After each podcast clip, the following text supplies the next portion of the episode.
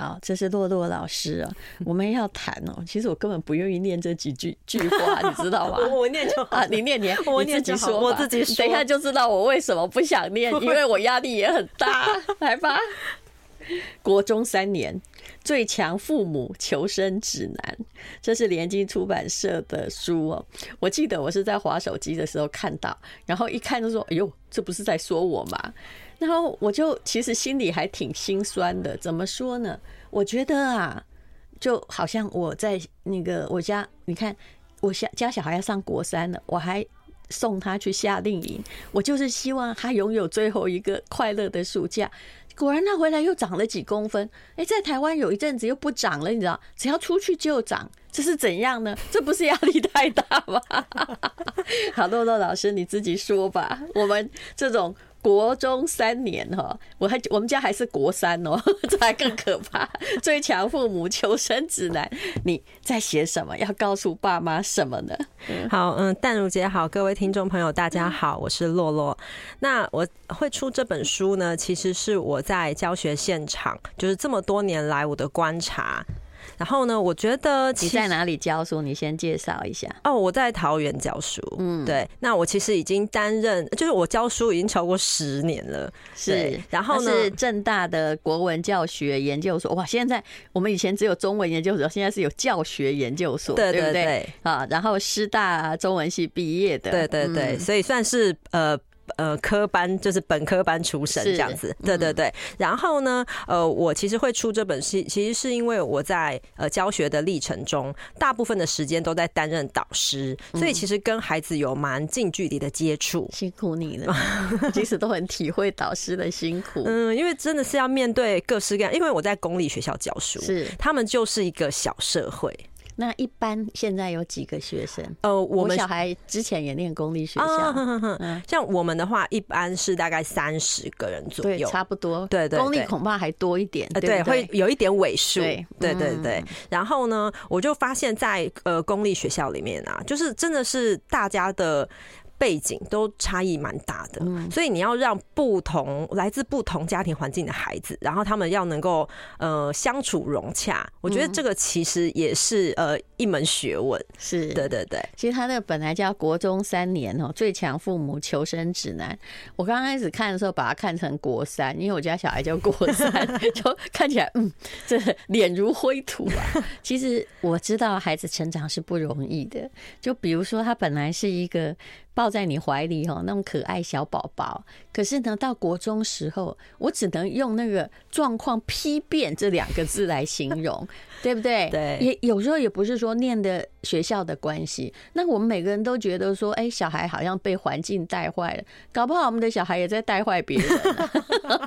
我们家是没有那个能力的，但是你会发现说，哎，当了青少年之后，荷尔蒙的变化会让他哦，就是就。爸妈会觉得他真的变了一个人，那就开始怀疑是不是课业压力，后来发现是多元性的压力。嗯，对对对，就是现在的孩子的压力真的是来自于各方各面。嗯，对。那我在书里面也有提到，就是譬如说，像他们可能会经历我们以前没有经历过的，譬如说像网络。嗯，对，他们除了在现实生活中有一个身份，他们在网络世界也有一个身份。对，所以很多的战场不只是现实世界，他们会搬到网络虚拟世界，所以会有网络霸凌。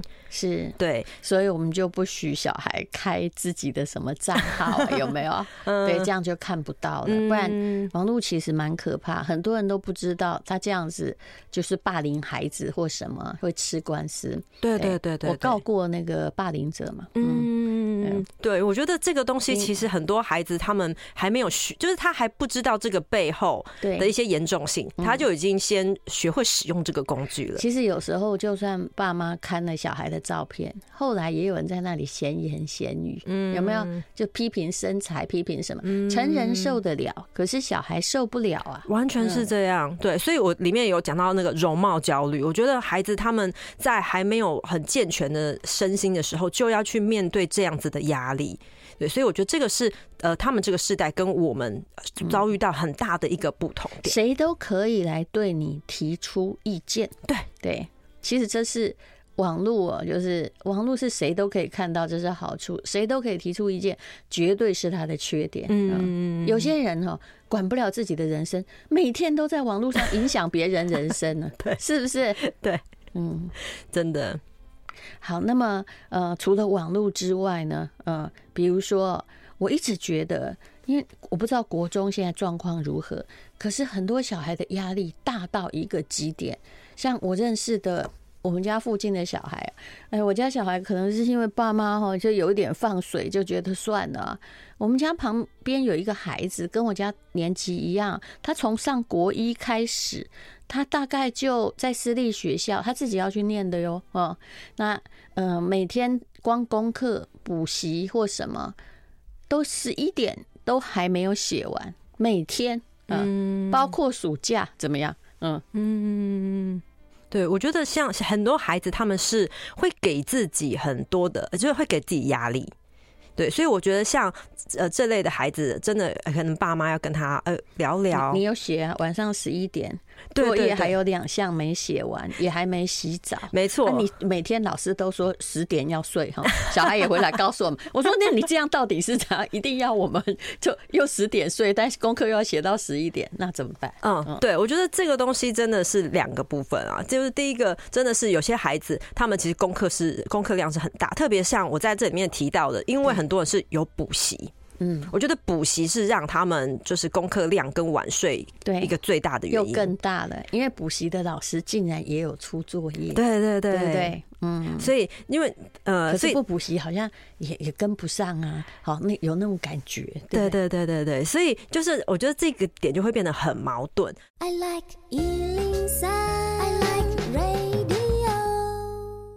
请到的是洛洛老师，他写了《国中三年最强父母求生指南》。家里哈，如果你有这个儿子啊、女儿，甚至孙子在念国中，你就要了解一下他们的困境。大学，我最近看到那个窄门哈，就是越来越宽，而且。大概我有三十所，里面包括一些不错的学校，招生都不足额，甚至还有不足额百分之九十几。那照理说，就闭着眼睛，文盲也可以上大学，是不是？你又不用写嘛，对不对？对，现在跟以前真的差很多。可是为什么压力还这么大呢？嗯，因为我觉得像现在的孩子啊，就是呃，当然刚刚有讲到说，他们面对的这个世界是网络时代，所以他们面对的环境越来越复杂。而且呢，现在其实会希望孩子有多元的发展，其实不只是在课业上，甚至会希望他们在方方面面，哎，都可以有不错的表现。他们对，所以呢，会觉得说，哎，他们好像也是为了升学啊，多元。对，可是他们好像，譬如说，像刚刚有提到说那个容貌焦虑，他们甚至于有些会觉得，哎，我不能。只会读书啊，我还要就是哎、欸，看起来还还还不错啊，各方各面都要保持的比较好，所以我觉得他们会有一定程度的压力。那我觉得特别像呃小学上了国中之后，我们光讲课业来讲呢，他们最容易会遇到的，我觉得是一个恶性的循环。嗯，对，就是刚刚所讲到的那个睡觉时间。嗯，我在书里面有讲到说，我觉得明明没有空睡觉吧？对啊，因为我觉得对他们来，可是对他们来说，我觉得。呃，定锚睡觉时间这件事情其实是很重要的。那我有跟呃家长聊过这个问题，像有家长他就他就说，他跟他孩子说，你一定要睡饱。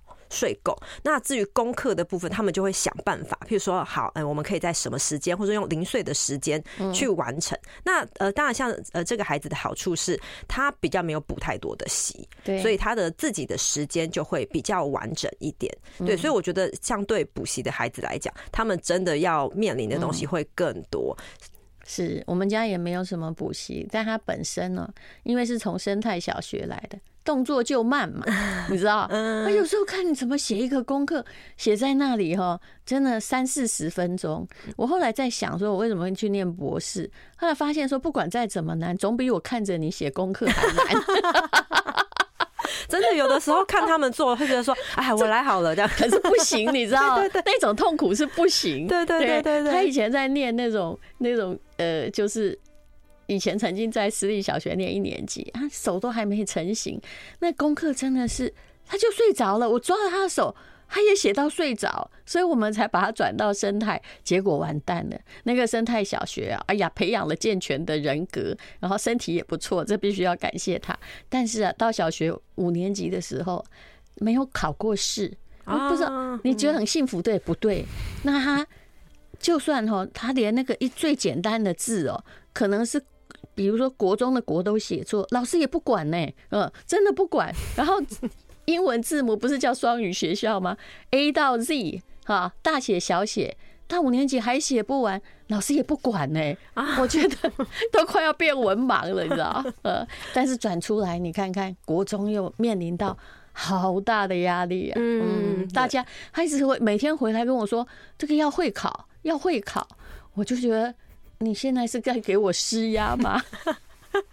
妈妈一定心里想说：“哎，对我都没有什么问题呀，就是可是要让孩子去陪，就是呃。”应考这件事情，我相信妈妈压力一定很大。对，你知道，小孩不是你每天跟小孩说要会考，而是小孩每天回来跟你说我们要会考。我说那那是你要努力，对，不是我要考，对，不是我要考。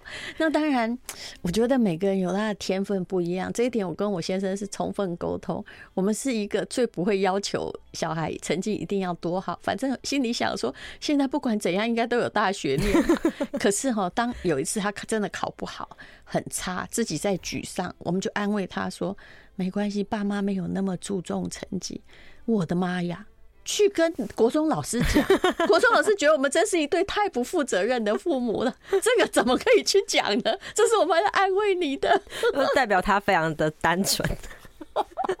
不，爸妈好像被打了一枪这样子。好吧，聊刚刚聊到了容貌焦虑，其实他们的，你应该刚刚你的意思就是说他们的。焦虑是多面向的，对不对？哦，对，我觉得他们现在的焦虑是多面向的，因为就像刚刚淡如姐讲的，哎，其实我们会开始觉得说，现在好像升学的窄门越来越宽了，所以他们应该是可以，呃，对于课业压力上好像可以放松一点啊。可是为什么没有？甚至于其实蛮多的朋友或是家长跟我说，他孩子有忧郁的倾向。是啊，对，我都不好讲。我有朋友，他的小孩就是。念呃高中的时候，后来就是轻生嘛，嗯，那大概什么压力我们不好问了。可是那就是多方面来的压力呀，不然你会觉得一个孩子到底有多少压力，是不是？但你不理解，以他们那么脆弱小的心灵，对他们而言。就不是很轻松的压力。嗯，对对对，所以我觉得我在这本书里面也是把这些就是可能爸妈以前可能学生时代没有经历过的事情，那我把它写出来，就是大概他们可能会遇到什么样的状况。然后我在这本书里面呢，其实我有用一个金字塔作为一个架构。嗯，对。那像在最底层的部分呢，其实我觉得就是能量的管理。嗯，对。所以在前面就会有讲到说他们可能生活的作息呀，或者是说诶重要事情的安排。那我觉得。其实也可以给爸妈们一些建议，就是在于说，如果你发现孩子已经有一点没办法应付呃现在的这个课业量了，嗯，那你可能要呃开始考虑一下，譬如说呃他的补习是不是要呃调整一下或干嘛的？其实这是一个很大问题，你讲的完全正确。你说没有自己复习或消化吸收的话，补再多真的浪费时间。完全，我也常觉得就是。以前那种，比如说我们以前念国中的时候，最念国三最后一堂课还要留下来，老师来教。我有时候心里都在想说，老师别废话啦。你留下来让我自己看一看，把功课赶快写完，不是好吗？你越教我没有吸收，因为老师我跟你讲，也不是每个都教的很好，是不是？结果越教越教，然后功课越出越多，你完全没有吸收到啊！对，我完全我觉得是这样，真的是这样。因为像我有学生哦，我前呃我上个礼拜还跟他们聊天，然后我学生就跟我说，老师，我现在一一个礼拜要补七天。我说七天，让我好惊讶。我说那你哪有时间自己念书？对啊，嗯嗯，对。可是很多，可是问题是，有的小孩他就是不会自己念书，可怜的爸妈也只好叫他去补七天。想想看，说是是不是有人可以救我的孩子？对对，就是因为他自己一个人的时候也没有在念书，你坐在他旁边哈，就是也是看着他也也会变仇人，你知道吧？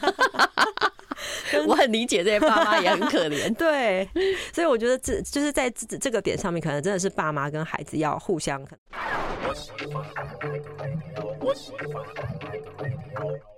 幸福好时光，有时候我真的觉得，现在很多孩子啊，尤其是独生子女，他们人生真的缺乏挑战。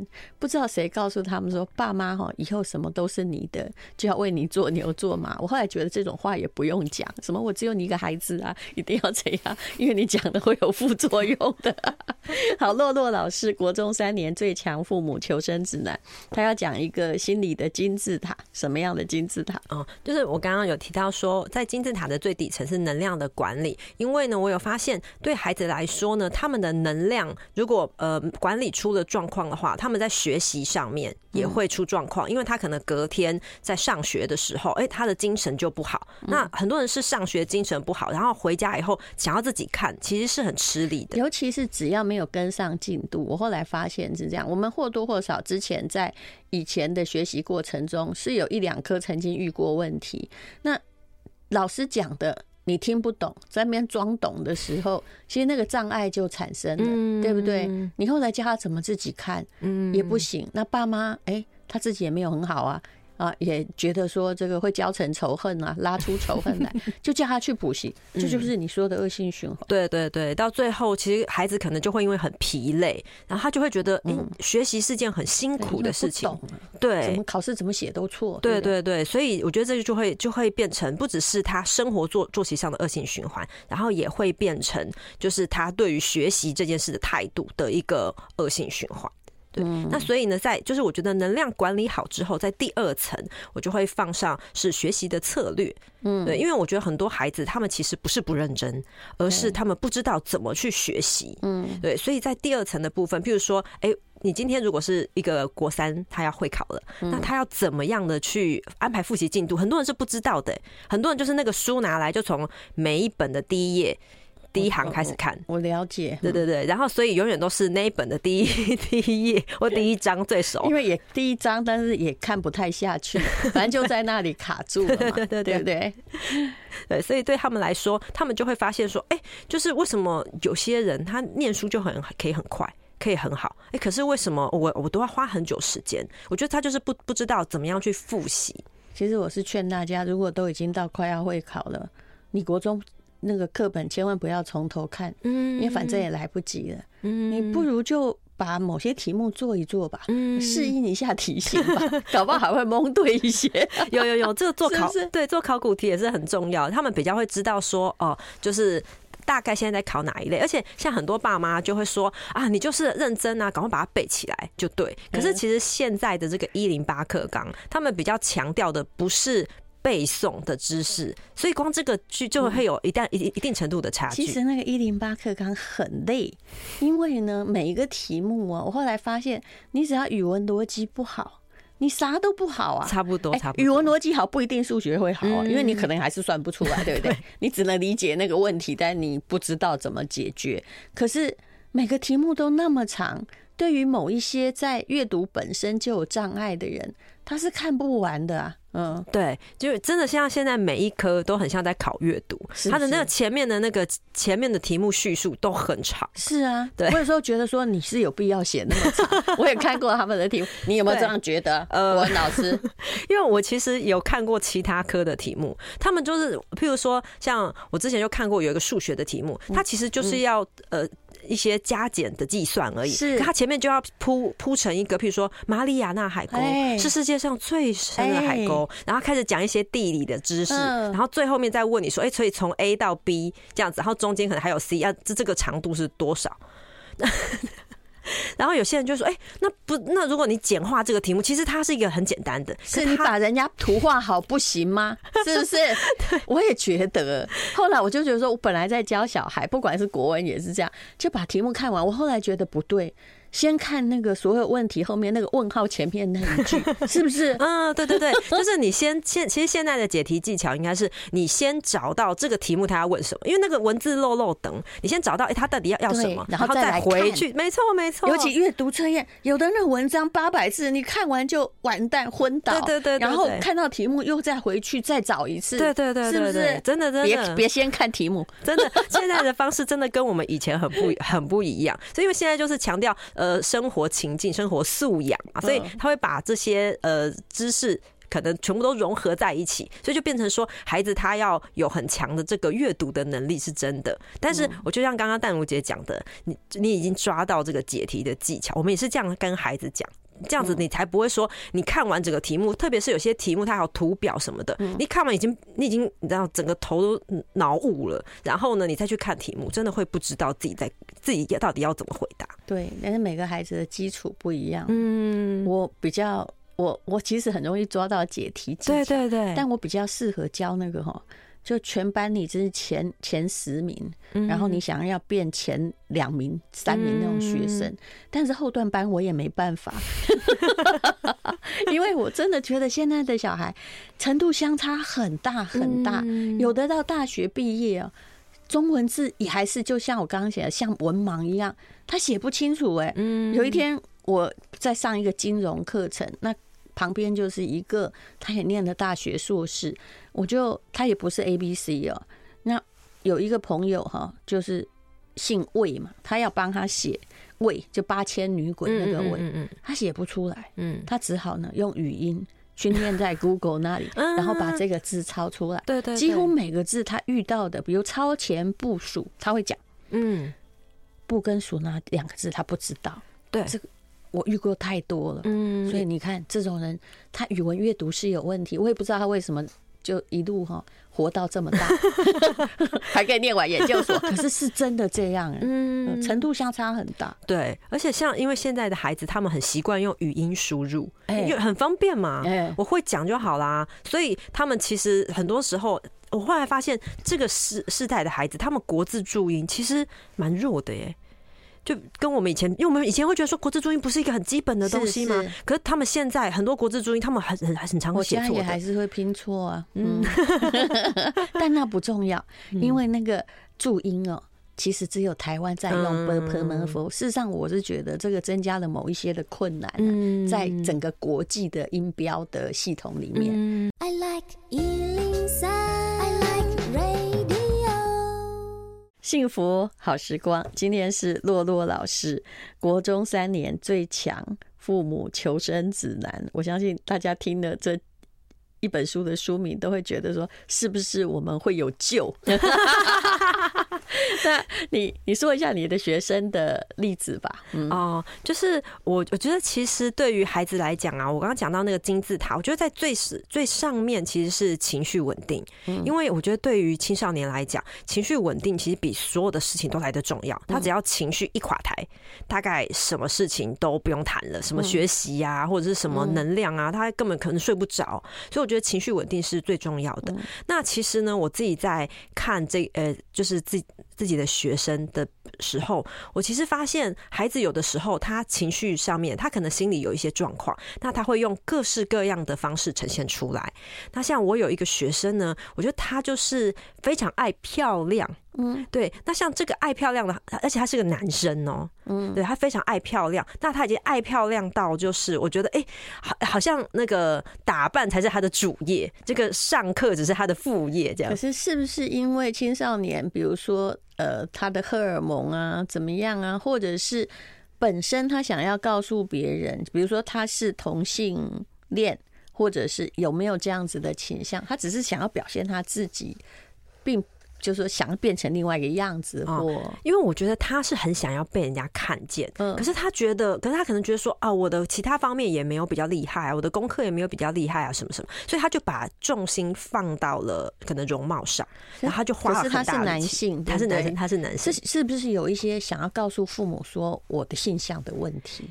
要是我，我会往这边想哦。就我是有跟他聊过啦，这他是没有跟我讲到这一块，就是他他并没有说他可能。能有这个性向的问题，男生能怎么打扮呢？哦，他也是，就是 其实现在男生要打扮起来也没有在输女生的耶。对啊，因为譬如说像他，他他就会希望自己长得像那个韩团啊，BTS 啊，所以可能就是譬如说他会漂头发啊，然后呢，因为漂头发你就要每个礼拜要换颜色嘛。对，我就看到他每每次那个头发就是他，而且他还偷偷漂在里面。可是每次他那个一拨头发说：“哎，你今天是绿绿色。”然后哎，改天哎又变成粉红色，就他就他就会一直花心思在这个事情上面。嗯，要是我就会跟他说，漂漂在里面更容易治啊。可是小孩说不通，因为他们离死亡很远，真的真的。所以对他来讲，就是他，而且他可能会呃早早起好几个小时，然后为什么？就为了要吹头发。然后呢，还有他还会很注重这种穿着打扮。那我觉得其实这里面要讲的是，我觉得穿着打扮没有不好，是对。其实他呃愿意把自己打扮成自己喜欢的样子很好，只是我在于在这件事情上面，如果他非常的过了头，在这个后面有没有什么其他的呃状况，因为像我后来跟着孩子聊啊，我其实觉得呃他的心里面可能有一个很大的空缺，他很想要被看见。嗯、那因为可能因为刚好这个孩子他是在一个单亲家庭里面长大，嗯、那他的爸爸工作很忙，他其实呃是隔代教养嘛，嗯、所以呢，我觉得他很期待可能呃家人注意到他，所以他就呃用这些方式。嗯，所以呢，我觉得在孩子的一些外显行为上面，你可能会觉得说，哎、欸，为什么他会这个样子？为什么他会变这样子？像我还有学生是，他会抽烟，一一个女生，然后呢，他就跟同学说，呃，因为我压国中、欸，对，他就说，因为我压力很大，啊，其他人就觉得说，你每天看起来都很闲啊，你也没有很认真念书，你到底在压力大？这就是我也不太懂别人为什么压力大。我想说，哎呦，那你们压力大，我压力不大吗？对对对，真的，所以就其他就是其他同学都没有办法理解他。然后呢，就是我刚开始就听到。同学的这种质疑，就是我我也可以理解同学在想什么，可是我大概可以知道，就是这个孩子他其实找不到生活的重心，嗯，对，就是他也觉得呃，我好像在各方面表现也没有很优秀，所以呢，他他在这个里面他觉得很迷惘，可是其他人都看不出来他的问题在哪里，大家都觉得还好吧，你感感觉就是也。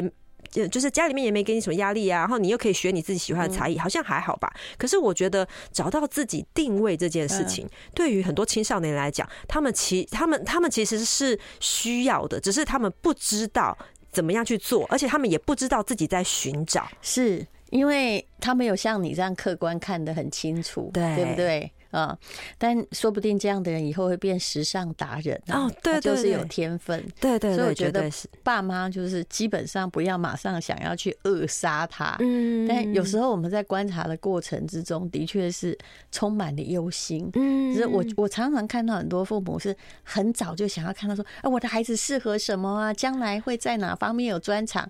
其实真不好意思，你现在活到四十岁，搞不好都还没找到自己专长，你为什么这么急着有专长？我每天都安慰我自己说，要慢慢来，很多事情就是呃。其实是他自己的事，不是我们的事，对吧？嗯，对对对，我觉得戴茹姐之前有讲一句话很好，就是父母要有放手的勇气。嗯，对，身为老师，我都不好意思叫父母放手。对，可是我觉得像戴茹姐讲的，我觉得真的是很好。你会遇到什么样恐龙家长？哦，恐龙家长吗？还其实还好啦，要小心，不要让他听到广播。你讲以前的好了，比如说哪一种？你觉得哎，这位家长你真的是要改一下哦，就是因为。我觉得其实我自己在跟呃家长对话的时候啊，我觉得很多时候家长会那个打电话来，马上就是呃，可能态度不是很好。嗯，这我觉得这种比较容易会产生冲突。那其实基本上呢，我我我在接家长的电话，我都把自己设定为我是客服小姐。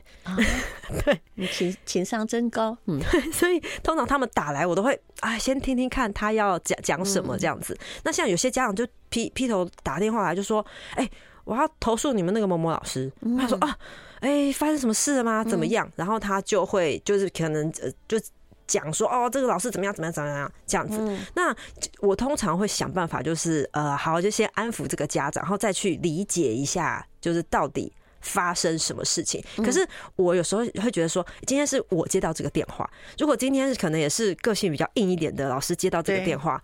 那我可能不行，对啊，我就就立刻两个就吵起来，这绝对的。